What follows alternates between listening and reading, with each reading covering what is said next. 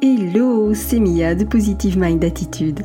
Après un parcours de plus de 4 ans et demi avant de connaître enfin les joies de la maternité, j'ai décidé d'associer mes compétences professionnelles de thérapeute à mon vécu personnel lié à l'infertilité et la PMA pour accompagner les femmes en désir d'enfant et leur permettre de reprendre le plein pouvoir sur leur fertilité. Si tu veux agir pour ne plus subir, tu es au bon endroit. Que tu sois suivi médicalement ou non, mes conseils te permettront d'avoir un autre regard sur ton parcours et d'adopter une approche globale pour mettre toutes les chances de ton côté.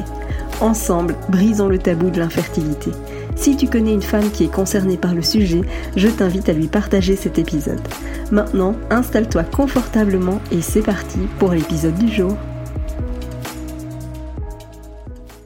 Hello, bonjour à toutes et bienvenue dans ce nouvel épisode de podcast. Aujourd'hui, j'ai l'immense plaisir d'accueillir Eugénie. Salut Eugénie. Salut. Alors Eugénie, elle fait partie euh, des membres du programme de coaching Éclosion. Eugénie, elle a eu un parcours euh, assez compliqué et chaotique, hein, euh, très avec plein d'imprévus, avec avec plein de rebondissements, j'ai presque envie de dire. Et je trouvais vraiment génial que que Eugénie puisse partager ce parcours avec toi qui nous écoutes. Euh, Eugénie, tu es d'accord pour nous partager un petit peu tout ce que tu as vécu? Oui, bien sûr. Génial. Dis-nous tout. Dis-nous tout. Raconte-nous un petit peu ton, ton parcours. On va, on va, on va raconter depuis le début. Donc, nous, le début, en fait, c'était l'été 2018. Avec mon mari, on s'est lancé euh, dans ce parcours euh, vers la parentalité. C'était à l'occasion de notre mariage, tout simplement. On a voulu faire coïncider projet bébé juste après le mariage. Euh, donc euh, arrêt de la contraception été 2018. Euh, donc c'est purement intuitif. Je, je ne pourrais pas l'expliquer de façon rationnelle, médicale ou quoi que ce soit, mais j'avais une mauvaise intuition. J'avais le pressentiment que ça allait mettre du temps à avoir un enfant. Je ne pensais pas à ce point-là, bien sûr, mais euh, je, je, savais que ça, ça allait mettre du temps. Je, voilà, sans explication. Malgré tout, je chasse de ma tête ces mauvaises idées et puis, je, on se lance. Je ressens très rapidement le besoin de connaître mes cycles. Alors, je me lance dans l'observation de mes cycles pour optimiser euh, les moments, euh, euh, les rapports sexuels, les moments où il faut, voilà, on est le plus fertile pour les comprendre. J'observe, je prends ma température et c'est assez simple pour moi parce que mes cycles sont rapidement réguliers. L'ovulation se sent, les phénomènes se reproduisent d'un cycle à l'autre. La courbe de température a, deux plateaux, donc je suis plutôt rassurée. Donc au début, on, je suis sereine, euh, voilà. Et puis au bout de six mois, euh, justement, comme je connais bien mes cycles et qu'on cible bien, euh, je suis interpellée par l'absence de grossesse. Et je, donc je, je suis pas trop dans le tabou, donc je me confie à de personnes très proches. je leur confie un peu mes inquiétudes, que je, en tout cas que je suis un peu interpellée. Et puis c'est là en fait que les premières remarques ont commencé à fuser. J'en demandais pas, je, je, demandais des conseils bienveillants, je demandais pas forcément des petites choses, ces petites remarques maladroites. Euh, et c'était bon, bah, que j'étais certainement un peu trop dans le contrôle, que je voulais tout tout de suite. D'ailleurs, c'était propre à notre génération. Mon mari et moi, on est, on est une génération on veut tout tout de suite, que ça viendra quand ça viendra, que j'y pense peut-être un peu trop. Voilà. J'entends, j'entends. Voilà, hein, faut que tu lâches prise, t'es trop stressée. Et mon mari va même jusqu'à me dire que si ça marche pas, c'est certainement que je me trompe en fait dans mes observations, que je, je dicte mal quand est-ce qu'il il faut favoriser les rapports sexuels. Voilà, voilà. Au début, c'était ça. On arrive donc rapidement à l'été 2019 et là, euh, donc je suis médecin. Je m'auto-prescris mon bilan d'infertilité de base, donc biologique, échographique, et l'hystérosalpingographie. Euh, RAS pour moi, euh, rien d'interpellant. Donc on poursuit euh, nos essais. Je demande à mon mari à son tour de faire des spermogrammes. Je lui prescris, mais il a mis beaucoup plus de temps à, à les faire. C'était très difficile pour lui psychologiquement. Mais finalement, il le fait. Mais on est, on est déjà début 2020. Et là, donc, euh, premier résultat, on voit une petite anomalie dans le nombre des spermatozoïdes, mais rien de plus. À ce moment-là, je demande conseil euh, à des à des anciens collègues de mes stages d'interne de gynéco qui me disent euh, grossesse naturelle fortement possible, continuez les essais et puis euh, propose bien des vitamines à ton mari qui n'en prenne, ça va aider aussi à améliorer la qualité. Donc, initialement, c'est ce qu'on fait. Euh, entre temps, comme je suis encore interne, je fais des stages en, Alors j'ai la chance de faire un stage avec un médecin généraliste qui est micronutritionniste.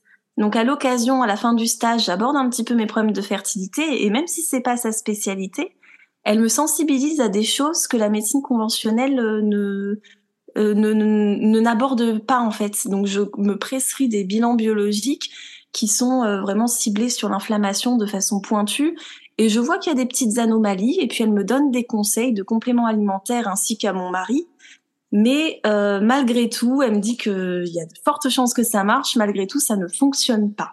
Voilà, ça parle par exemple de la vitamine B9 méthylée qui est spécifique euh, pour certaines mutations génétiques et mutations qu'on a mon mari et moi. Oui, c'est euh, celles qui nous écoutent, euh, vous le savez, je vous tanne assez hein, avec le, les versions méthylées euh, pour la, la, vitamine B9 parce que c'est vrai que la mutation du gène MTHFR, vous êtes nombreuses à, à l'avoir et souvent à l'avoir sans même le savoir. Donc voilà, les versions méthylées, au moins ça convient, ça convient à tout le monde. Tu as entièrement raison là-dessus, c'est clair que c'est indispensable. Et j'ai été sensibilisée tôt, mais mais pour nous ça c'était pas forcément ce qui a fait le déclic, c'était important mais euh, mais il y avait autre chose visiblement puisqu'il n'y avait pas de, de grossesse spontanée. Euh, nous revoyons le gynécologue, enfin ma gynécologue du coup qui me suit annuellement. Euh, donc là effectivement ça fait un an et demi. Elle dit euh, qu'effectivement bon ça commence un petit peu à dater le début du projet euh, d'enfant et donc elle propose de me stimuler euh, avec des traitements à prendre à la maison et rapports sexuels ciblés euh, stimulation simple, on n'est pas encore dans la PMA, mais c'est une porte d'entrée douce vers la PMA. C'est comme ça que je comprends les choses en fait. Euh, donc j'ai un peu du mal au début à comprendre, mais pourquoi euh, j'ai rien? Pourquoi on me stimule? On me dit que j'ai rien, donc voilà. Et puis en même temps, entrer vers la PMA, j'ai bientôt ma soutenance de thèse. J'ai un petit peu du mal aussi à gérer euh, cette euh, ce deuil de de la grossesse spontanée sans rien. Alors je me dis on va attendre un petit peu. Elle me dit écoutez c'est votre choix. Vous vous faites ce que vous voulez. Si vous voulez attendre vous attendez, mais vous avez des chances de grossesse naturelle. On fait ça. Donc on attend et de toute façon il y a eu le Covid donc on n'aurait jamais pu faire euh, quoi que ce soit. Mais à ce moment-là, on arrive du coup et à, à l'été 2020 je suis un peu plus libre, euh, moins de travail, il y a des vacances, la rédaction de la thèse est bouclée, donc euh, là c'est bon. Euh, je j'essaie un petit peu de m'informer parce qu'on sait en septembre qu'on va rentrer en PMA, c'est une décision qu'on a prise euh, avec mon mari.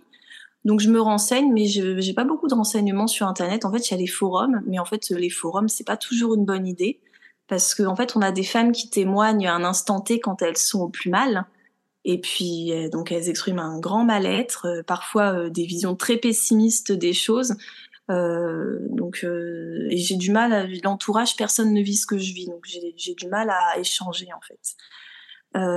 Parallèlement, je souffre de plus en plus des remarques des proches parce que forcément, je me confie.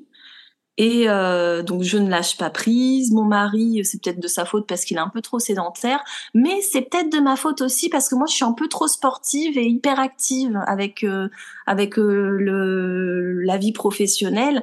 Euh, peut-être qu'il y a un blocage psychologique, qu'au fond il y en a un qui veut pas d'enfant, que moi je bloque avec la grossesse. Enfin, j'ai entendu des choses mais complètement aberrantes les, mes collègues de travail, tu verras quand tu auras pris des vacances, quand tu soutiendras ta thèse, il y aura un déblocage, ça viendra tout seul. Ok, bon bah j'ai attendu longtemps après la soutenance de thèse. Mais bon, le, le part en vacances, ça viendra euh, tout seul. Euh, c'est, tu n'y échappes pas. Ça c'est vraiment. Euh... Ça viendra tout seul. Mon Dieu. et euh, j'ai des et puis j'ai des amis médecins qui sont pour le coup vraiment dans une posture d'écoute. Elles euh, elles sont elles restent humbles face à à mes confidences, mais malgré tout, je, je leur parle de ça, elles vivent pas, elles le vivent pas, et, et j'ai un petit peu l'impression de leur parler tout le temps de ça, et c'est peut-être pas la personne la plus adaptée pour me confier comme ça aussi souvent. Euh, voilà. Et donc à ce moment-là, on est l'été 2020, je tape, euh, je tape sur Google, comme je me sens de plus en plus désemparée et, à subir les remarques des autres. Je tape sur Google la phrase c'est parce que tu penses trop mais que dire? Je me rappelle, je tape ça, et là, surprise, je tombe sur euh, un de tes sites et sur un livre que tu as fraîchement sorti. Voilà, c'était d'ailleurs, il s'intitule C'est parce que tu penses trop. Et oui, parce que euh, moi aussi, cette phrase, euh, j'en pouvais plus. oui. Oui, bah voilà. La phrase, voilà, hein, c'est parce que tu penses trop. Donc c'est quand même rigolo que tu aies tapé ça et que tu, tu aies atterri sur, sur le livre. C'est venu par par une phrase, c'est venu par comme ça par une simple une phrase comme ça, une citation en fait que j'ai tapé sur Google. Et, euh, et là, donc, je, ben, je, je, découvre à l'occasion, donc, du coup, qui tu es, tes programmes, et puis je vois que tu es agacé par les mêmes choses que moi. voilà. Donc, tout résonne, en fait. Euh, je sais que tu as subi toutes les remarques aussi, que ton parcours, il a été long, qu'il y a eu plein d'embûches, et donc que tu es bien placé pour comprendre et guider une personne en désir d'enfant. Et donc, euh, tu parles aussi que tu as été formé en neurosciences. Et en fait, étant moi-même scientifique, j'ai besoin d'explications, euh, de, de, choses assez euh, assez cadrées, assez rationnelles. Donc euh, donc je suis convaincue. Je regarde tes vidéos aussi, ça, ça me parle beaucoup. Euh, et puis je j'écoute aussi euh, les, post les podcasts sur YouTube. J'achète aussi le livre C'est parce que tu penses trop. Et donc rapidement pendant l'été, il y a beaucoup de choses cet été-là qui, qui se font hein, finalement je m'inscris à tes programmes et en fait moi ce qui m'a le plus motivé dans tes dans tes arguments c'était surtout euh, de ne plus devenir euh, ne plus subir et devenir acteur de son projet. Et moi c'est ce que je voulais. Parce que effectivement comme disent mes profs je suis dans le contrôle. Bah, je l'assume mais j'avais besoin d'être actrice en fait de ce que je faisais. Alors c'est intéressant, euh... tu avais vraiment le sentiment justement, malgré que, que tu sois dans le contrôle, tu avais vraiment l'impression finalement de peut-être pas l'être assez? Eh ben parce que en réalité, avec toutes les remarques des proches, c'est l'environnement qui a été très nocif pour moi. Les mots sont forts, mais mais malheureusement, je peux pas dire autrement. Euh, j'ai eu, en fait, j'ai commencé à culpabiliser, à douter de ma capacité à être enceinte à force de d'entendre de façon répétée de plusieurs personnes des choses qui répétitives, que peut-être que je faisais un blocage, que j'y pensais trop, que je ne lâchais pas assez prise. Mais comment dire ça à une femme euh, C'est une femme qui veut qui veut un enfant. Enfin, c'est comme si on disait à, une personne, on lui coupe une jambe, euh, arrête de penser que tu as du mal à marcher. Enfin, on est focalisé sur quelque chose, on est déterminé, on peut pas nous dire. Euh, ça, et puis je, je trouve que c'est des propos qu'on tient quand même majoritairement aux femmes et qu'on va pas tenir aux hommes, alors que l'infertilité peut aussi avoir une origine masculine. Euh, et, et c'est pas des propos qu'on tient à un homme qui, qui aurait euh, pas ou trop peu de spermatozoïdes. On va pas lui dire ah mais c'est parce que tu penses trop. Un homme, on va pas lui tenir ce discours-là, ce qu'on fait bizarrement aux femmes. Donc il y a quand même un gros décalage entre les deux. Alors pour le coup, mon mari s'en est pris aussi des petites remarques, hein, mais mais euh, mais mon mari, lui, son, il était pas comme moi. Il, il, il faisait pas du rentre dedans. Il cherchait pas forcément à répondre. Il est, il est plutôt resté silencieux les premières années. Et les remarques, c'était quoi? T'as perdu le mode d'emploi euh, Si tu veux, je te montre. C'est ce genre de, de remarques-là? Il y a un, euh, une amie de côté mon mari qui euh, m'a dit qu'elle savait tout de suite marcher quand elle avait compris des signes d'ovulation. Donc moi, je les avais compris depuis le début, mais bon, c'est pas grave. et que c'est à ce moment-là qu'il fallait qu'il se lance, mon mari. Hein. C'est à ce moment-là qu'il devait... Mais en fait, on faisait ça depuis le début et et puis c'est mal placé en fait de faire ces remarques-là. Il, se doute bien et il se doute bien que moi du milieu médical, je sais quand même quand est-ce que j'ai compris quand même quand est-ce qu'on était fertile, quand, avant de me me faire du souci et de me dire il y a un problème. Mais et puis c'est déplacé enfin, de façon générale. mais complètement, complètement. Voilà. Oui, C'était pas méchant. Hein. Non, ça l'est jamais. Ça part d'une bonne intention. C'est parfois de l'humour. Bon, alors parfois de l'humour un peu, un peu lourd, mais ok, en tout cas, l'intention de départ n'est pas méchante, mais c'est vrai que toi, en revanche, tu, tu accumules, tu encaisses et, c'est dur à la longue. Et ouais, non, non, ça a été, ça a été compliqué, ça a été, ça a été assez pesant, ouais, pour le coup. Euh. et puis longtemps, c'est ça, c'est que ça a duré longtemps, c'est de l'ordre des années. Donc, euh, donc effectivement, euh, pas facile à cette période-là. Alors, bah, du coup, bah, je fais tes programmes en ligne, du coup. Et je me sens, euh, à ce moment-là, je me sens beaucoup moins seule. Euh, parce que bah, je, ils me sont bénéfiques en fait. J'apprends euh, que en fait mon cerveau de fan omnubilé par euh, l'obtention d'une grossesse, en fait, il fonctionne normalement. Donc ça c'est plutôt rassurant. Ça me ça me fait déculpabiliser en fait. Aussi arrêter de culpabiliser quand je stresse, quand j'ai des pensées négatives vis-à-vis des remarques de mes proches, parce que je, je, commençais à pas penser des choses très gentilles quand quand j'avais des remarques. Et puis euh, et puis aussi, bah, voilà, je j'avais pas forcément des pensées toujours positives quand on m'annonçait une grossesse, comme ça obtenue euh, facilement en claquant des doigts. Euh, donc je déculpabilise et j'accepte euh, d'avoir parfois des émotions négatives. Euh, surtout, tu nous proposes plusieurs exercices en fait qui, qui conditionnent, euh, mais toujours dans la bienveillance, qui conditionnent notre raisonnement autrement. On apprend quelles erreurs on fait à penser comme ça, et puis comment euh, transformer euh, le négatif en, en, expérience positive en fait. Euh, donc je reprends confiance en ma capacité à être enceinte, euh, toujours sans culpabiliser, ça c'est très important, j'insiste. Et j'apprends aussi à plus prendre soin de moi et adapter mon environnement, puisqu'à ce moment-là, j'ai un poste aux urgences pédiatriques, j'ai des horaires décalés, gros gros volume horaire, je fais des gardes de 24 heures, euh, je m'écoute pas trop non plus. Euh, voilà, petite dédicace aussi à ton à ta partie sur l'approche énergétique qui a été euh, un, quelque chose d'assez euh, nouveau pour moi, pertinent et enrichissant. Euh, il y a eu, euh, oui, notamment que tout doit s'aligner sur un plan énergétique pour euh, l'obtention d'une grossesse. Donc là-dessus, ça, ça a été une approche hyper intéressante.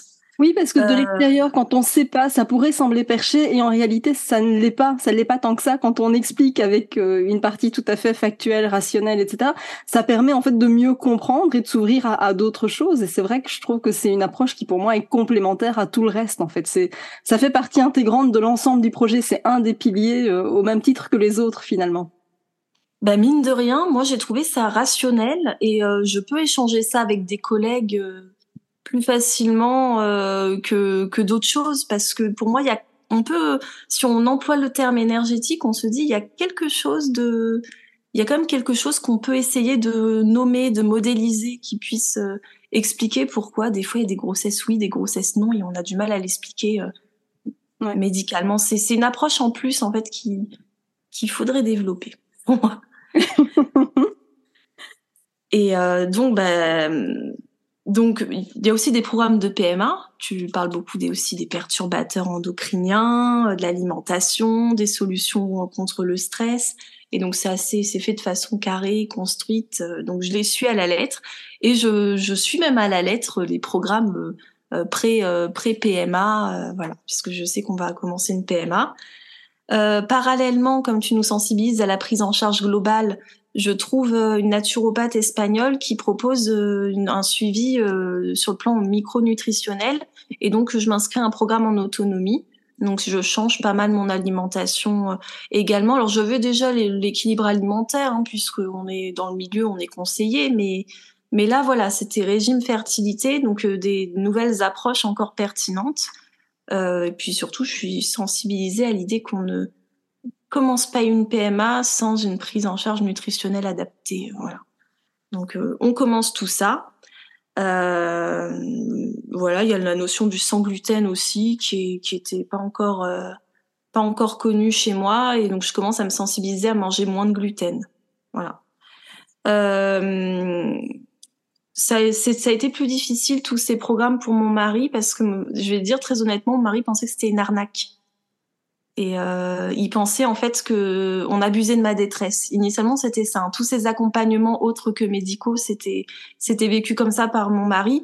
Donc euh, il y a eu pendant un petit moment une, une, incompréhension. Il me laissait faire mes programmes, mais il, il comprenait pas trop le sens en fait pourquoi je faisais tout ça.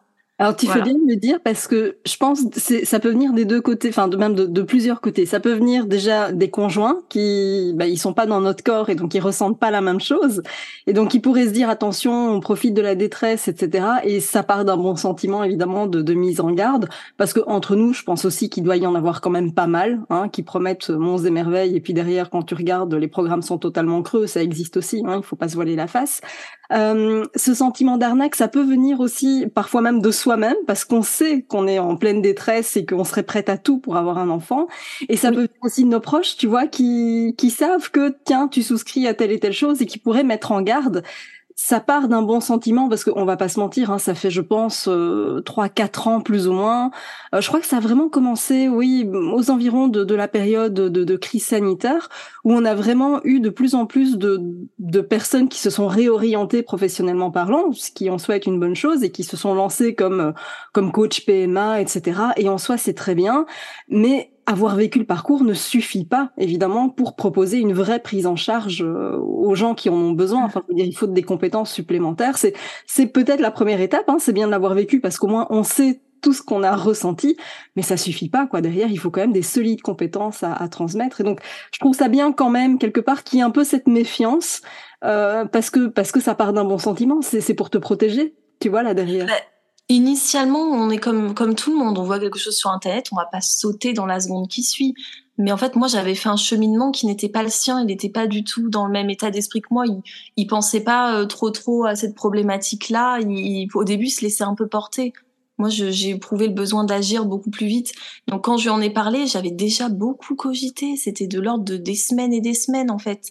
Bon, et donc, il, lui, forcément, il n'était pas dans le même rythme. Donc, euh, il n'a pas tout de suite bien compris.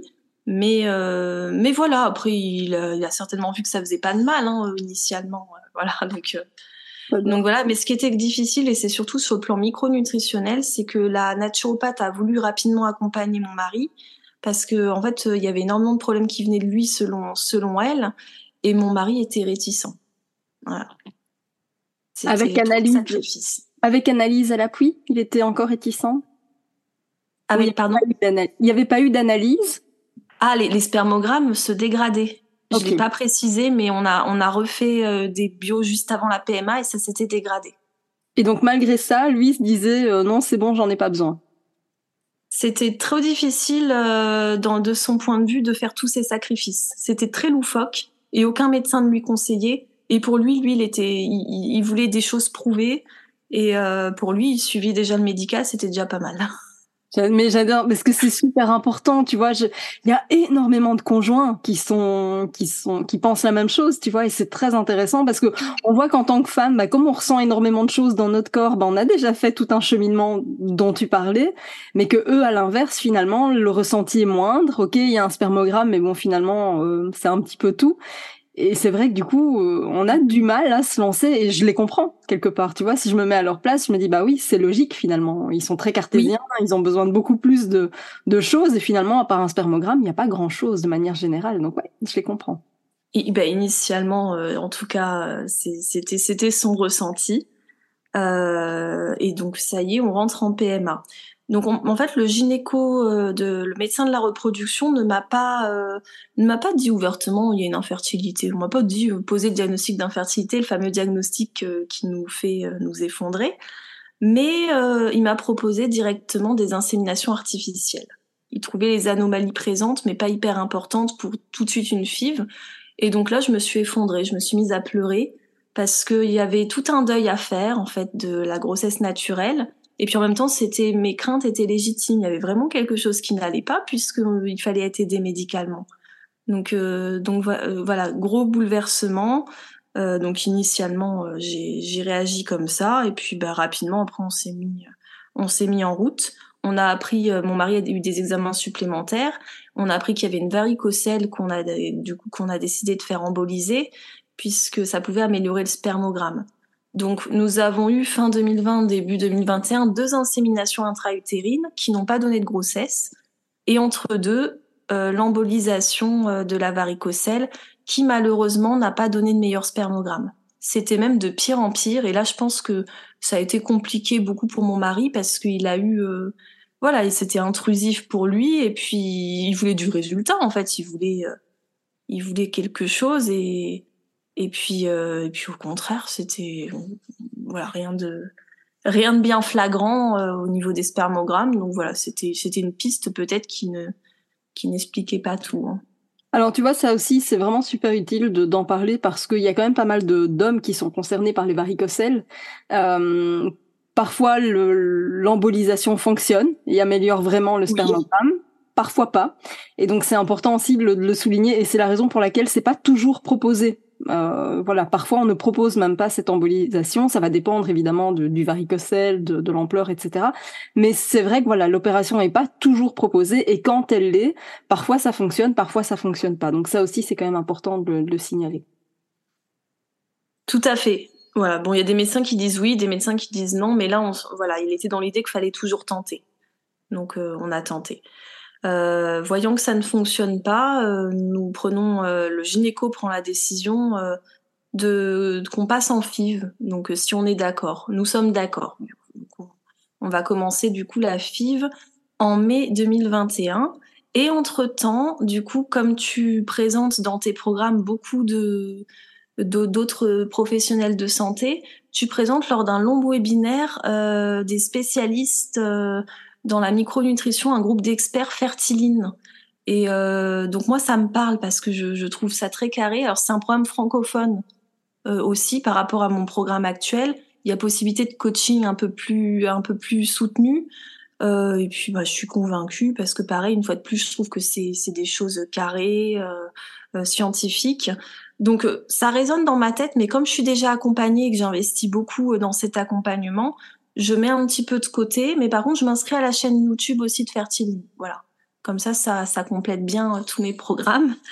Euh, donc première FIV euh, mai 2021 en parallèle, donc 7 ovocytes et puis on obtient quatre embryons de très bonne qualité. On les congèle tous. Alors j'ai mis en œuvre plein de choses que conseiller, le yoga, de, la, la fertilité, euh, l'acupuncture, j'ai fait une séance d'ostéopathie. Enfin, j'ai été accompagnée au maximum. Le gynéco est très rassurant pour nous. Il nous dit, écoutez, euh, avec la FIV XI, c'était notre FIV qu'on a eue, euh, on, est, on est de toute façon sûr qu'il y aura des embryons et vous allez voir pour vous, vous savez où faire les injections, vous êtes du milieu, ce sera très facile et, j'espère que ça ira vite. Voilà, il nous avait tenu ce propos-là. Donc euh, on essaie de se rassurer. Euh, on fait le premier tech, donc transfert d'embryons congelés en juin, pas de grossesse. Et ça a été mal vécu déjà le, premier échec parce que j'avais l'impression de m'être surinvesti et puis pas de résultat. Donc un peu un peu frustrant forcément. Deuxième tech, on l'enchaîne en juillet. Je veux pas rester sur un échec. Deuxième tech, euh, pareil, test de grossesse négatif, exactement de la même façon. Voilà. Et parallèlement, émotionnellement, il y a, y a quelque chose d'un peu difficile, c'est que l'annonce de, les annonces de grossesse se cumulent. Et ça devient de plus en plus difficile à supporter dans ma situation. Et ça aussi, tu vois, je trouve que c'est hyper important de le souligner. Pourquoi? Parce que bah, on a l'impression d'être une mauvaise personne, de ne pas réussir à se réjouir, tu vois, de, de l'annonce des autres. Mais en même temps, ça nous renvoie juste au fait que pour nous, ça fonctionne pas. Et, j'aime rappeler que ça fait pas de vous des mauvaises personnes si vous pensez ça. Mais c'est important de le dire et de le souligner parce que, en fait, personne n'ose le dire, tu vois. Et donc, je trouve ça génial que, bah, ici, entre nous, on ose, on ose en parler, on ose se dire que, bah oui, en fait. Euh, on a des pensées pas forcément très très sympas vis-à-vis des copines qui nous annoncent leur grossesse parfois. Exactement. Et, là, euh, surtout, ce qui était important, c'est qu'à chaque fois, j'écoutais tes programmes, tes vidéos, et, tu nous faisais déculpabiliser. Donc euh, voilà, finalement, il y a des moments avec, des moments sans. Il y a des moments où, ça va, on est réjoui, et puis c'est très bien. Et puis il y a des moments, bah, la, copine qui m'annonce sa grossesse le lendemain de mon test de grossesse négatif, c'est compliqué. Évidemment. Il euh, faut s'écouter aussi. Ah, voilà. Euh, alors, j'ai une discussion avec mon mari euh, parce que tu me parles de ton coaching éclosion et que ça pourrait être bénéfique pour moi. Tu m'en avais déjà parlé l'été d'avant, mais euh, mais du coup, euh, initialement, bah, par rapport à la réaction de mon mari, je me suis dit on va pas tout mettre euh, on va pas tout mettre d'un coup, on va faire les choses progressivement. Mais là, pour le coup, j'en ressens vraiment le besoin et mon mari voit que, que les échecs sont mal vécus et même pour lui, hein, il se décourage aussi un petit peu. Donc, euh, donc finalement, bah, euh, il est plutôt ouvert à tout ça et puis euh, financièrement, il m'aide aussi un petit peu. Donc, on, rentre dedans. Enfin, je rentre dedans et là, ça va encore plus personnaliser euh, les programmes avec des conseils beaucoup plus pointus. Et surtout, bah, comme c'est un accompagnement avec d'autres femmes qui ont des, des parcours semés d'embûches comme pas possible, bah, ça va me permettre en fait de communiquer avec des personnes qui ont des parcours compliqués et qui savent parfaitement ce qu'on vit en fait. Ouais, j'adore. Euh, c'est une compréhension, c'est vraiment une sororité, je trouve, tellement il y a une bienveillance euh, énorme et un partage. Oui, c'est ça. Enfin, voilà, une véritable sororité, oui. C'est ça, hein, c'est dingue. Donc petite pause euh, estivale et puis on rentre euh, donc euh, on rentre ensuite dans le troisième tech du coup en octobre 2021 et puis à nouveau transfert test de grossesse négatif. Voilà. Donc parallèlement il y a ce coaching qui est une grande aide euh, je réalise que mon environnement est adapté. là, maintenant, je dois vraiment commencer à imposer les choses. Ça a été assez radical. Euh, prise de conscience, je démissionne en fait de mon poste aux urgences pédiatriques. Je j'aime ce que je fais et je suis très branchée pédiatrie. C'est c'est vraiment mon, mon, ma première euh, spécialité euh, qui qui me plaît. Mais là, pour le coup, le, le programme, le, le planning ne convient plus du tout. Donc, euh, donc voilà. Certainement, peut-être, ça n'a pas été trop. Ils ont pas mal réagi, les collègues, mais peut-être une petite incompréhension face à cette réaction euh, un petit peu euh, rapide pour eux, inattendue, bien que moi, c'était euh, mûri. voilà. Mais je déculpabilise et surtout, bah voilà, j'apprends aussi à travers ce coaching à donner un sens à ce qui m'arrive. Euh, je, je, prends plus de temps euh, avec moi pour mon couple. Je communique beaucoup plus avec mon avec mon mari qui lui aussi, qui était un peu muré dans le silence, commence à se livrer à l'entourage proche. Euh, et lui, son entourage, pour le coup, euh, était pas du tout malveillant. Il y a pas, voilà, c'est pas forcément cet entourage qui craignait le plus qui lui a donné les, les conseils euh, les plus loufoques, quoi. J'adore. voilà. J'arrête la micronutrition aussi. Euh, enfin, je, je, continue avec mes, mes connaissances, mais j'arrête aussi le programme. Et en fait, de façon générale, je j'en peux plus. Euh, je décide de me reconnecter à mon corps et de faire une pause en PMA. Donc, euh, il restait un embryon, mais on a fait une pause finalement de de huit mois. Donc euh, voilà, on a, ça a été, euh, voilà, c'était une pause bénéfique. Mon mari a dû suivre, hein, il était prêt à continuer et enchaîner. Hein, fallait, fallait pas rester sur un échec, mais moi non, c'était, c'était compliqué à ce moment-là. Je, ressentais vraiment, comme je disais, le besoin de me reconnecter à mon corps. Euh, je sens aussi qu'il y a quelque chose euh, biologiquement qui est hors contrôle. Et, euh, et j'ai pas forcément envie de reprendre la PMA tout de suite, en fait. Euh, voilà. Donc, on tente pendant ce parcours, enfin pendant cette pause, ce qu'on appelle la naprotechnologie. Donc ça, je le signale aussi parce qu'on l'a fait quand même pendant six mois. Alors la naprotechnologie, en fait, c'est un mélange d'observation des cycles. On nous apprend avec des méthodes bien précises à observer nos cycles. Il y a aussi des notions de micronutrition, parce que du coup, il y a des conseils assez pointus en termes de, de voilà de qualité euh, nutritionnelle, d'environnement aussi. Et c'est en fait basé par euh, sur une restauration naturelle de la fertilité par des médecins qui sont formés en fait, spécialement dans la fertilité naturelle. Et en fait, c'est un courant un petit peu de pensée associé qui veut éviter la PMA. Il y a une dimension religieuse quand même présente dans la naprotechnologie. Et oui, initialement, ça a été euh, créé par des, par des membres de l'Église, en fait, des, des scientifiques. Tout à fait. Et c'est important de préciser aussi que voilà, c'est fait par des médecins euh, et que donc ça n'empêche pas qu'il y ait parfois la prise de médicaments, etc. Donc c'est vraiment, euh, enfin la prise d'un traitement quel qu'il soit, c'est vraiment un mélange de symptothermie parce qu'il y a vraiment cette notion d'observation du cycle très poussée, etc. Il y a des conseils nutritionnels, environnementaux, etc. Et en même temps, il y a quand même parfois aussi la possibilité, selon les différentes pathologies, d'avoir quand même des traitements euh, en parallèle à tout ça. C'est pas 100% naturel, c'est pas 100% médical, c'est un peu un mix des deux quelque part. Tout à fait. Après, c'est juste pas de recours à, aux gestes techniques, pas de recours à la PMA. Donc, j'ai trouvé ça très pertinent. Mon corps était bien reposé pour le coup. Euh, c'est ce que je voulais. Euh, par contre, c'est plus difficile pour mon mari parce que lui, les spermogrammes se dégradaient toujours. Et euh, lui, en fait, il, les conseils ne fonctionnaient pas pour lui. Euh, donc, euh, donc au final, euh, on a pris la décision au bout de six mois d'arrêter. Et surtout, voilà, moi, les traitements après qu'on me proposait, ça ressemblait à ceux qu'on me donnait en PMA, sauf qu'il n'y avait pas le geste technique de, de, de trier, de sélectionner les spermatozoïdes. voilà. par la suite, on s'est aussi lancé dans, dans un projet d'adoption et c'est aussi pendant cette pause qu'on a pu le faire parce qu'il y avait aussi un parcours du combattant, des entretiens psychosociaux. Euh, euh, donc on s'est déconnecté de la PMA à ce moment-là et on, a cherché d'autres pistes parce qu'on on était vraiment euh, découragés, désespérés en fait. Et, et pour le coup, l'adoption, moi, c'était une piste qui me convenait. J'avais même pensé avant la PMA. C'était une autre façon d'être parent. Donc voilà. Donc ça, c'est vrai que c'est pas c'est pas forcément le sujet du jour parce qu'on était plus dans le parcours PMA, mais mais malgré tout, ça a été euh, ça a été un cheminement euh, extrêmement euh, bénéfique aussi pour nous, pour nous conditionner en tant que futurs parents. Voilà. J'ai aussi une formation en gynéco pendant ce moment-là, donc c'était une pause, mais sans être une pause, c'était quand même très très riche. Il y a eu la naissance de beaucoup de projets à ce moment-là.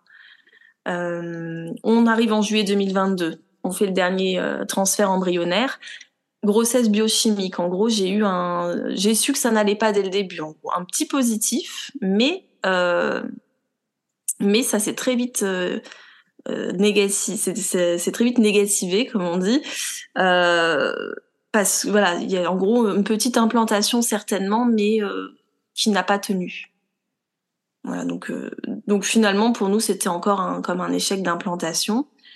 Euh, à ce moment-là, comme j'avais fait un, des stages en gynéco, euh, une formation supplémentaire, j'avais appris l'existence du Matrice Lab dans un de mes stages et j'en parle à mon gynéco pour savoir s'il le pratique. Il me dit que oui. Donc nous prenons la décision euh, le mois suivant de faire chez moi le Matrice Lab. Donc on me biopsie l'endomètre et on regarde sur le plan immunitaire s'il n'y a pas un problème qui peut justifier tous ces échecs d'implantation parce que toute la FIV du coup, rien n'a abouti alors qu'on avait quatre beaux embryons. Euh, et donc là, je fais le matrice lab et on apprend que euh, j'ai un profil immunitaire mixte. Alors c'est le profil un peu chaotique parce qu'il y a certaines branches qui sont euh, suractivées, d'autres qui sont sous-activées. Et surtout, moi, douche froide parce qu'en fait, on me dit, on me propose des traitements, mais en fait, le gynéco me les avait déjà appliqués à l'aveugle dans les anciens transferts embryonnaires et ils n'avaient pas fonctionné pour autant. Donc, euh, donc euh, certes, c'était bien parce qu'il proposait tout le temps des, nouvelles solutions. Il voyait bien qu'il fallait modifier les choses, tester autre chose. Mais là, pour le coup, euh, démoralisant parce qu'on se sent un petit peu comme dans une impasse en fait. Voilà. Il me propose, ouais. Oui, non, j'allais dire complètement, et je trouve ça. Alors, c'est intéressant de, faire le Matrice Lab. C'est un examen, donc voilà, tu l'as dit, hein, c'est une biopsie de l'endomètre que, je trouve vraiment très utile de faire. Et en même temps, je je le conseille pas forcément à tout le monde. Pourquoi? Parce que euh, ça reste localisé et parfois on pourrait avoir une modification du système immunitaire, mais qui vient d'ailleurs et pas forcément au niveau uniquement utérin. Et donc voilà, c'est aussi important de le préciser parce que ça a un coût, hein, l'air de rien. Euh, c'est on est aux environs de, de 500 euros pour le Matrice Lab. Tout à euh, fait. C'est pas remboursé, donc voilà, je le précise aussi au, passage. Et, et voilà, c'est pour ça que ça peut être utile. Je, je, pense à celles qui nous écoutent et qui se disent ah je vais d'office faire un Matrice Lab. Euh, oui, oui et pas toujours. Voilà, c'est vraiment au cas par cas. Euh, ça peut vraiment être intéressant et en même temps, parfois, il y a d'autres examens qui peuvent aussi euh, être tout aussi intéressants. Mais voilà, c'est un élément que j'avais envie d'aborder parce que c'est vrai que c'est, on entend beaucoup parler de Matrice Lab. Hein. Il, y a, il y a de super, de super retours, même si tous les centres ne le proposent pas non plus. Euh, et tous les centres n'acceptent pas de suivre les recommandations. Donc parfois, on a le besoin d'aller chercher un gynécologue euh, qui a été formé avec le Matrice Lab et, qui sait quoi faire finalement, parce que c'est pas encore le cas dans tous les centres. Alors bah, là, pour le coup, c'est vrai que ça fait ça fait des, des, beaux tests de grossesse positifs pour beaucoup de monde. Donc euh, heureusement que ce test existe et de plus en plus et de plus en plus vanté entre guillemets. Mais euh, nous, dans notre cas, pour la PMA, euh, le gynéco nous a dit qu'on n'en ferait rien quand il a eu les résultats. Euh, par contre, voilà, j'ai gardé ça quand même dans un coin de ma tête parce que par la suite, bah, assez rapidement, fin 2022, je me suis inscrite au programme Fertiline et eux, je savais que les perturbations immunitaires comme ça, ils avaient euh, des, des plans, des programmes sur le plan micronutritionnel qui, pouvait s'adapter justement à ce déséquilibre. Donc c'est en fait ce qui m'a convaincue de ensuite d'adhérer à Fertiline euh, dont tu avais parlé euh, avec lesquels tu collabores du coup. Donc euh, c'est ça, a conditionné ma décision. Et le gynéco lui de son côté a dit bon on se tutoyait, on commence parce que j'ai fait des stages chez lui, il commence à me connaître. Il dit écoute,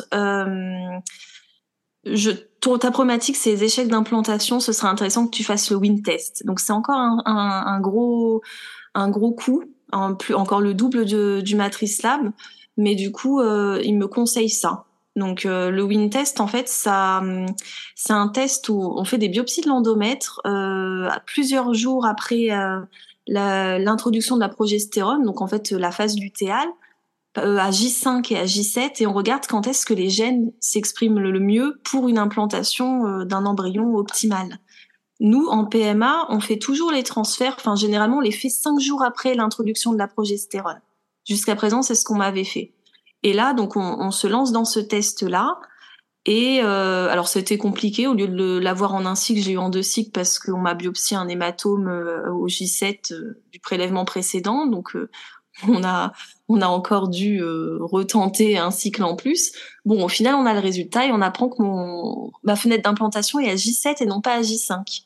Donc ça pouvait expliquer à chaque fois que l'utérus n'était pas prêt à chaque fois qu'on me, me transférait un embryon.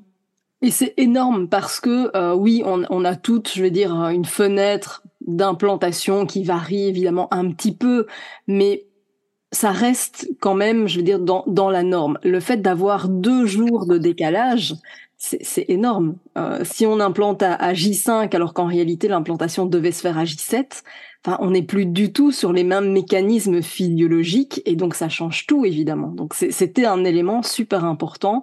Euh, une fenêtre d'implantation aussi importante, c'est quand même relativement rare, il faut le préciser c'est quand même pas la majorité des, des, personnes qui ont un tel décalage de, de fenêtre d'implantation. Donc c'était vraiment important. C'était rare, ouais, c'était rare. Et mon gynéco, quand il a eu le résultat, c'était c'était le premier le premier de l'an 2023. Il a dit c'est votre année, vous allez voir, ça y est, on, a trouvé ce qui se passait, excellente nouvelle, voilà, tout content. Bon, moi j'étais quand même un peu sceptique parce que problème immunitaire qui ne se réglait pas.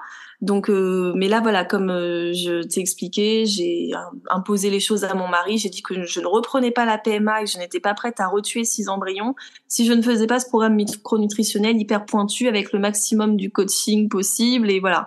Donc, on commence tout ça euh, en novembre et deux mois après, on fait notre premier tech. de la deuxième FIV, on était en janvier, et là, test de grossesse positif. Donc euh, miracle pour nous, c'est un miracle. On a on a on était à ce moment-là à quatre ans d'essai, jamais de grossesse et là une implantation. Donc euh, donc là très forcément très joyeux. Euh, on a même la chance d'aller jusqu'à à six semaines et de voir un battement cardiaque, donc une implantation réussie. tout tout semble positif. Malgré tout, il y a la grossesse s'est arrêtée quelques jours après. On l'a appris. Euh, ce qu'il y a, c'est que nous, euh, on nous a fait le diagnostic de grossesse arrêtée un mois après la date réelle de l'arrêt. Euh, la poche avait grossi et donc assez rapidement, on, m'a demandé de faire, voilà, d'évacuer la grossesse par curtage et, et, de par aspiration et curtage. Donc dès le lendemain, j'étais au bloc anesthésie générale. Donc effectivement réel traumatisme malgré tout, je garde espoir parce que là, pour le coup, il y a une implantation et nous, c'était notre problème. Pas d'implantation, pas de grossesse. Et je commençais à douter de ma capacité carrément à être enceinte. Donc ça a été quand même très encourageant. Par contre, épreuve psychologique difficile. Et par la suite, physiquement aussi. Parce que... Il y a eu d'énormes rebondissements dans cette histoire. Énormes rebondissements.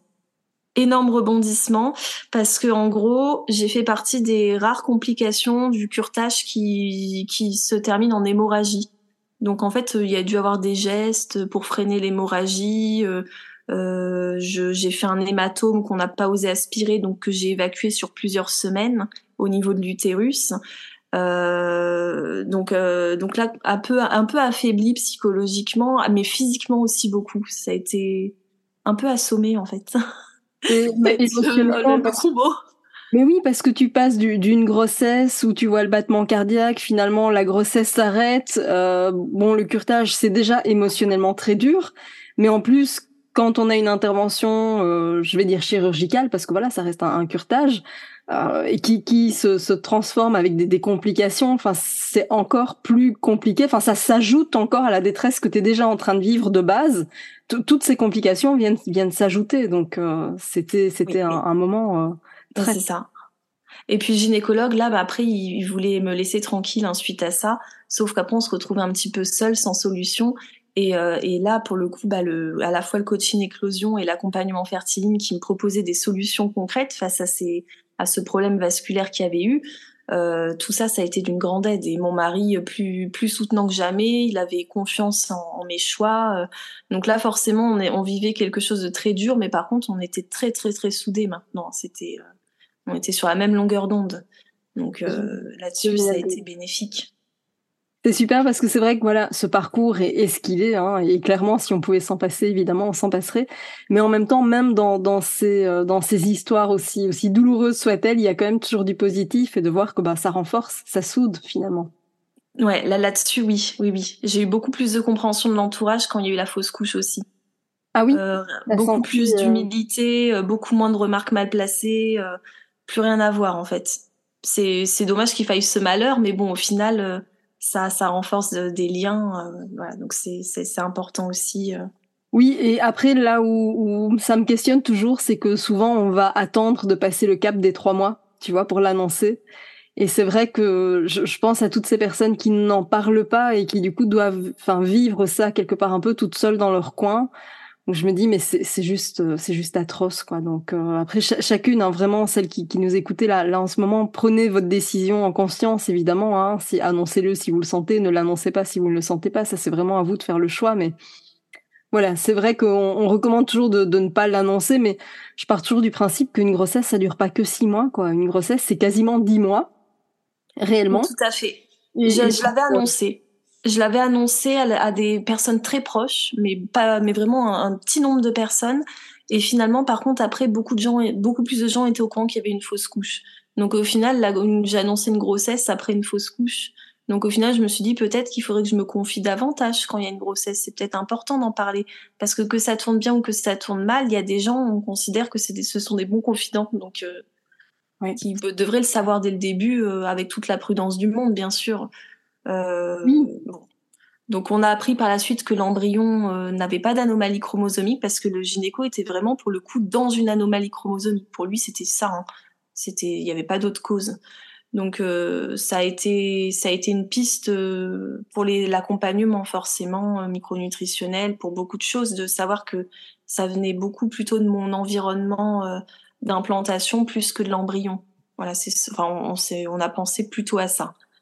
Euh, par la suite, euh, je retrouve des cycles. Ça a été rapide euh, par chance, malgré l'hématome. Bon, bah, je comprends bien mes cycles, je les repère et, et ça, ça reprend son cours. Mais un jour, je me mets à saigner, mais d'une façon euh, démesurée, en mode film d'horreur, en pleine consultation. Euh, qui j'ai été conduite aux urgences et ça s'est reproduit en plusieurs jours, plusieurs fois. Donc euh, progressivement, on a dû faire des explorations, une échographie de contrôle. On était un mois et demi après le curtage et on a appris que j'avais quelque chose qui arrive à un curtage sur mille, qui s'appelle une malformation artério-veineuse. Et là, c'est pas quelque chose de d'inné, c'est quelque chose là euh, au niveau utérin qui est euh, qui est euh, qui est en fait euh, acquis, une complication, ce qu'on appelle iatrogène suite à un acte médical.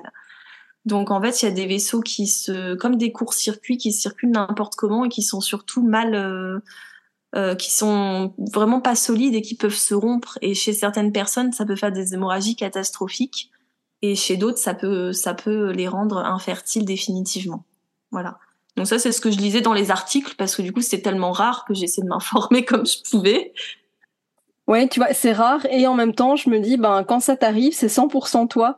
Et donc, oui. euh, c'est important aussi de, de, pouvoir expliquer quand il y a un curtage, quand il y a ce genre de choses, de, un geste médical, de se dire, bon, bah voilà, ça va consister en ça, et potentiellement, il se pourrait que parce qu'au moins quand on sait, on a les bonnes les bonnes réactions. Je, je parle beaucoup de l'hyperstimulation parce que je l'ai vécu moi-même et que et que sur le groupe il y en a beaucoup qui l'ont vécu aussi. Mais souvent, on, presque on sait pas ce que c'est qu'une hyperstimulation au moment de la, la ponction, juste après, euh, avant d'y être confronté, alors qu'il s'agit aussi d'une urgence gynécologique. Donc voilà, c'est des gestes pour moi. On est sur du, du, médical, on est sur du technique, mais qui peuvent potentiellement avoir des effets secondaires. Où il peut y se passer des imprévus. C'est important de prévenir par rapport à ça. Parce que, Tout à fait. D'ailleurs, tu me parles d'hyperstimulation. Euh, je suis pas sûre de l'avoir mentionné, mais entre le Matrice Lab et le Wintest, on m'a fait ma deuxième ponction. J'ai une deuxième fille, en fait, parce qu'il fallait des embryons à transférer. Il y en avait plus. Et là, j'étais à deux doigts de l'hyperstimulation pour le coup dans cette deuxième FIV. Donc ça a été vite, ça a été bien géré. Et euh, finalement, il y a eu six embryons de très bonne qualité. Et là, en fait, l'embryon qui a mené à la fausse couche, en fait, c'était le, c'était le premier embryon euh, de, de la, de la deuxième FIV, en fait. Voilà. Donc, euh, et effectivement, voilà, l'hyperstimulation, euh, hyper compliquée. Bon, j'y ai échappé, mais j'en étais pas loin. Voilà, j'ai aussi failli connaître ça, c'est pas mal. Et souvent, on n'ose pas parce qu'on se dit, euh, enfin, évidemment, on se sent pas bien, il y a le ventre gonfle, il y a, il y a énormément d'eau, etc. Et, et, souvent, on se dit, oui, mais je vais pas les déranger. Mais, mais en fait, c'est une urgence gynécologique, il peut y avoir des, des complications importantes. Donc voilà, si après une ponction vous sentez qu'il y a un truc qui, qui tourne pas rond, mais surtout consultez quoi. N'ayez pas peur même d'aller aux urgences de, de l'hôpital le plus proche, mais faites-le parce qu'on risque une torsion de l'ovaire. Enfin, ça peut aller loin. On peut terminer en réanimation hein, pour pour une hyperstime. Donc l'idée n'est pas de faire peur parce que ça reste des cas relativement rares. Euh, des hyperstimes légères, c'est pas si rare que ça. Hein. Il y en a quand même. Non, légères on en voit. Hein. C'est pas c'est pas rare. Ouais il y a différents stades dans l'hyperstimulation, mais que ce soit légère ou, sévère, allez consulter tout de suite. Si on est en légère, ça évitera de passer probablement en stade plus sévère. Donc, euh, allez-y, réagissez s'il y a ça. Donc, euh, donc toi, voilà, il y a des hémorragies, t'es emmené, euh, on se rend compte de, de tout ce qui se passe. Voilà, je suis finalement, on prend la décision d'intervenir. Donc le gynéco me dit que je ne dois pas penser à la PMA avant fin 2023, qu'il ne retentera rien euh, tant que les choses ne seront pas rétablies et il voudra il veut aussi que je vois euh, un service spécialisé en médecine interne pour ces échecs d'implantation ou ces ou cette fausse couche sur embryon normal. Voilà, donc ça c'est côté PMA et puis après bah c'est plutôt la radiologie interventionnelle, c'est eux qui vont intervenir euh, sur pour reboucher les, les vaisseaux qui ne vascularisent pas bien et ça ce sera le dernier week-end de, de mai 2023 que je me ferai opérer. Euh, bon, ça s'est ça s'est bien passé en soi. J'ai eu des petites complications, c'est qu'il y a une artère qui s'est pas bien refermée. J'ai continué en fait à à, à déglobuser. J'avais une hémorragie interne en fait. voilà. Mais ça s'est vite rebouché parce que c'était une toute petite fuite et on a on n'est pas intervenu pour ça. Voilà, c'était mais du coup un, voilà un petit peu compliqué. Et euh, finalement, bah, bizarrement, et eh ben deux semaines après. Euh, euh, l'intervention, ben, j'ai quand même un regain d'énergie et puis je commence à me sentir euh, un peu revivre en fait. Euh, j'ai un contrôle un mois après sur le plan échographique très optimiste. Le, radiologue dit que c'était très bien réparé. Par contre, il voit des, des voilà des un petit épanchement dans l'utérus. Il me dit c'est normal, ça peut se voir, mais par contre votre utérus a beaucoup souffert. Hein, donc je pense vous voyez avec votre médecin de PMA, mais à mon avis pas de PMA avant plusieurs mois. Bon, très bien, voilà. On part en vacances l'été, donc tout est bouclé, on est bien content. Euh, et puis, euh, bah, pendant les vacances d'été, bah, on part le week-end. Je suis censée avoir mes règles, elles viennent pas. Euh, et puis en plus, je suis habituée à observer mes cycles, et puis je vois bien que j'ai pas, pas les sécrétions d'une personne qui va avoir ses règles. Là, j'ai, des sécrétions plutôt de pas fertile, donc je comprends pas très bien. Et puis mon mari maintenant m'écoute bien hein, quand je lui dis il y a un truc bizarre, tout de suite il va dans mon sens un jour de retard de règles, j'ai à mon mari, on doit faire un test de grossesse. Donc test de grossesse urinaire dans des toilettes publiques d'une ville du sud de la France, je me rappelle encore, test de grossesse positif. Voilà, on était le 17 juillet. Voilà, j'ai un souvenir net. Et donc sans intervention médicale. Ah ben là non, plus personne voulait me toucher. Hein. Donc euh, en gros, euh, j'avais j'avais l'accompagnement fertiline, j'avais le coaching éclosion, point. Voilà. Et euh, il n'y avait pas de PMA, il n'y avait plus tous ces gestes techniques. Là, plus personne voulait rien faire. Donc effectivement, grossesse naturelle. Donc forcément, initialement, bah, on est euh, on est euphorique et puis en même temps, j'ai une peur bleue parce qu'on m'a dit que mon utérus avait beaucoup souffert, parce que parce que j'ai vécu mine de rien la fausse couche et j'ai peur que ça se reproduise pareil et je me sens pas prête à revivre la même chose. C'est trop de traumatismes mentaux et physiques. Et euh, et donc on, on y était à tâtons. Euh, j'ai fait une écho toutes les semaines. J'étais très exigeante. Dès que l'embryon était visible, c'était une, une écho par semaine, point. Euh, donc à chaque fois on était rassurés, mais j'ai été inquiète très longtemps. D'autant plus qu'on est arrivé bientôt à notre écho du premier trimestre avec la mesure de la clarté nucale et notre fœtus avait une clarté nucale augmentée. Donc, euh, donc on a dû faire des tests euh, euh, génétique, mais euh, mais du coup directement une biopsie avec un cariotype.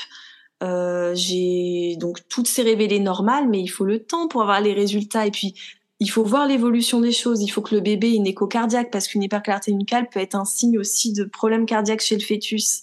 Mais il faut un certain stade, il faut attendre des semaines avant qu'il puisse avoir une écho fiable. Puis il faut lui refaire une écho morphologique entre les deux premières échos, puis refaire encore cette deuxième écho. Et une fois que c'est normal, euh, là, ça y est, on se dit, euh, on se dit qu'on n'a pas plus à risque qu'une autre femme. Donc j'ai passé ce cap. C'était donc fin novembre. Donc pendant deux mois, c'était un peu l'angoisse. On essayait de s'accrocher et d'espérer. Et j'ai passé ce cap puisque voilà, là, on a eu l'écho fin novembre et, actuellement, je suis à, enceinte de 26 SA. voilà. Et le bébé se porte bien. C'est un petit garçon. Ça a été, euh, je, vous avais promis un parcours riche en rebondissements. Je pense que vous l'entendez au, récit de Génie. Ça a été euh, un parcours juste incroyable avec euh, des, vrais rebondissements dans, tous les sens, des, des, périodes effectivement très douloureuses, très compliquées. Au moment finalement où, tu dis ok, je vais peut-être prendre une pause, etc. Mais finalement, on t'annonce que l'utérus a beaucoup souffert et que et qu'en fait là c'est même pas la peine d'envisager quoi que ce soit dans l'immédiat. Et donc c'est à chaque fois des, des, coups de massue comme ça que tu te prends tout au long du, du parcours euh, avec une fin merveilleuse finalement parce que voilà une grossesse euh, spontanée ah. qui a décidé de, de s'implanter et, et, où ça se passe bien. Mais malgré tout ça se passe bien mais t'avais quand même toujours cette épée de, de Damoclès euh, au-dessus de la... oui. Et puis une impression d'être dans une logique de c'est bizarre ce bonheur. Il y a un truc pas net qui va arriver. Ça cache quelque chose. Et, euh, et c'est vrai que se, se dire qu'on a le droit de, de, que quelque chose peut bien se passer et continuer à bien se passer, c'est c'est dur en fait de se mettre ça dans la tête. Ça, c'est tout un cheminement. C'est très compliqué quand même émotionnellement. Euh, Là-dessus, oui. Et puis alors moi pour le coup parce que finalement ces petits clins d'œil, petites dédicaces à tous mes proches qui me disaient que j'y pensais trop j'étais j'étais pas forcément dans un état zen de lâcher prise au moment où ça s'est implanté euh, parce que euh, en gros je ne savais pas si j'allais retrouver ma fertilité.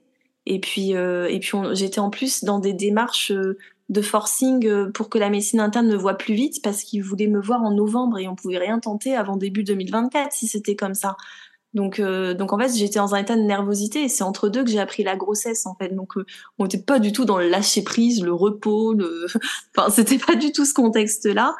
Mais, euh, mais malgré tout, c'est sûr qu'on avait fait le deuil de la grossesse naturelle. Hein. C'était même plus la peine euh, d'y penser. Hein. Alors j'adore parce que tu vois quand, quand j'en parle, hein, euh, quand, quand on me contacte sur les réseaux, etc. Et quand j'en parle, on me dit oui mais les miracles c'est pour les autres. Mais, mais en fait tous ah ceux qui ont vécu des miracles ont eu la même pensée en fait. C'est mais c'est ce que je disais. Hein. C'est ce que je disais d'autant plus que j'étais enceinte sans le savoir. On a pour la énième fois appris que le dernier, la dernière personne de notre groupe d'amis qui avait pas encore d'enfant avait eu son enfant naturellement, tout allait bien.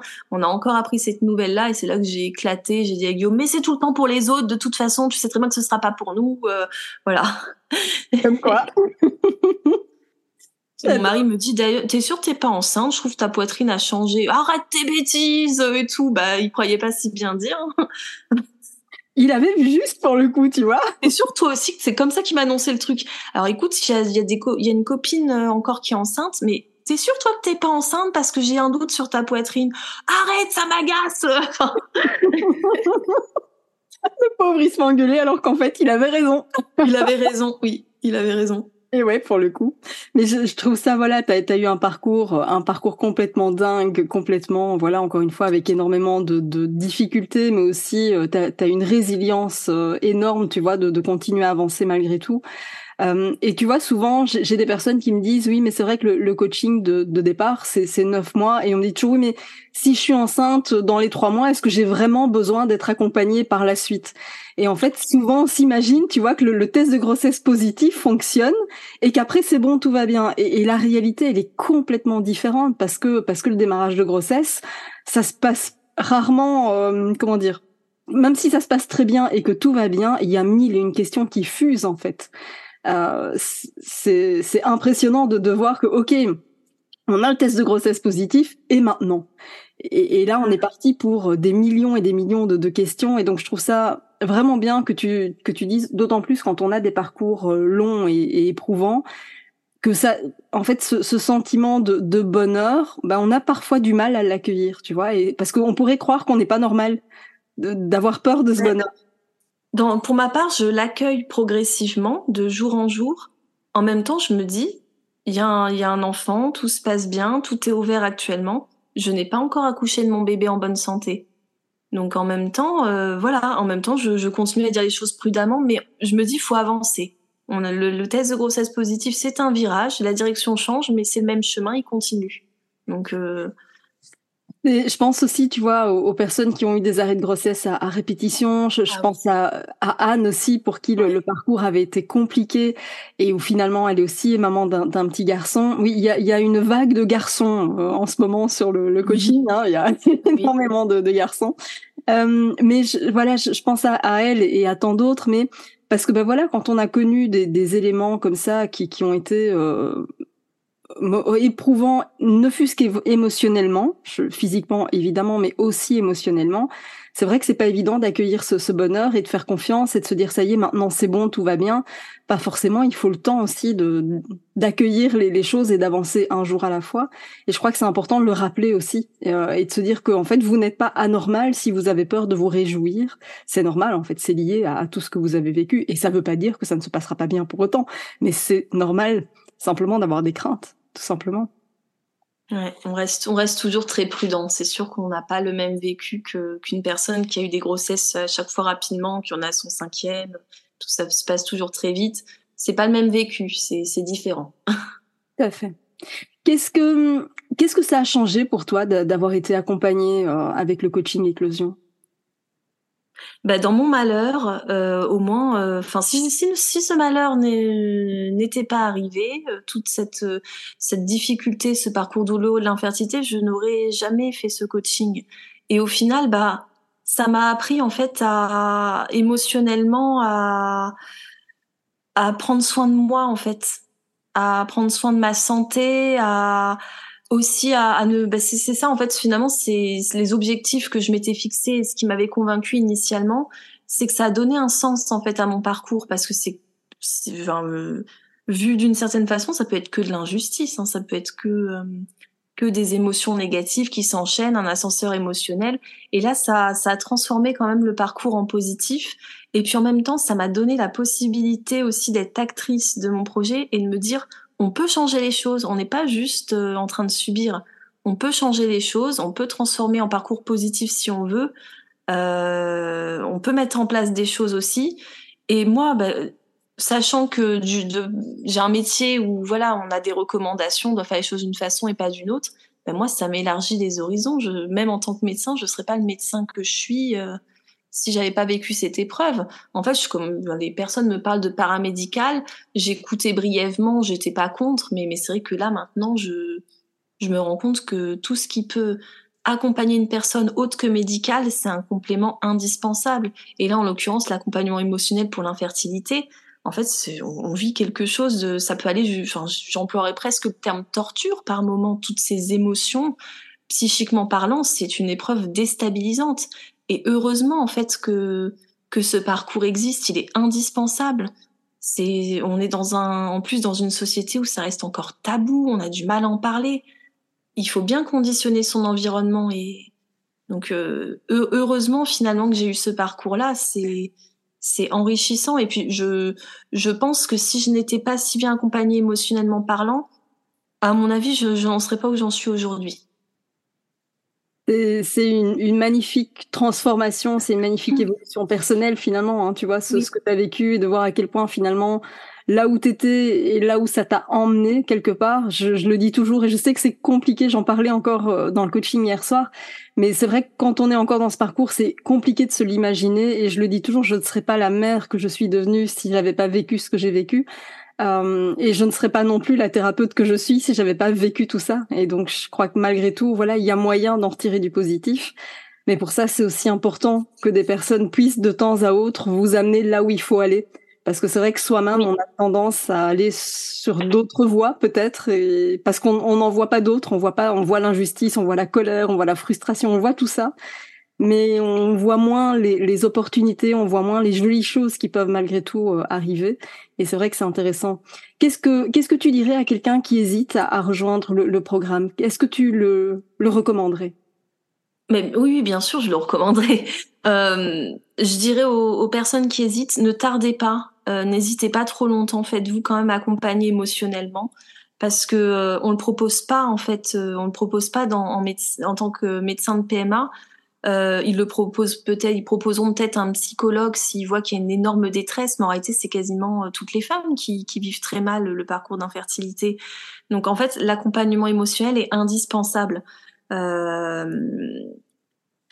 Puis ce qui est dans ton accompagnement particulièrement, en fait, tu, tu nous reconditionnes dans un esprit qui est voilà, on est bienveillant envers nous-mêmes et puis euh, et puis on fait de cette épreuve une force et ça c'est indispensable en fait.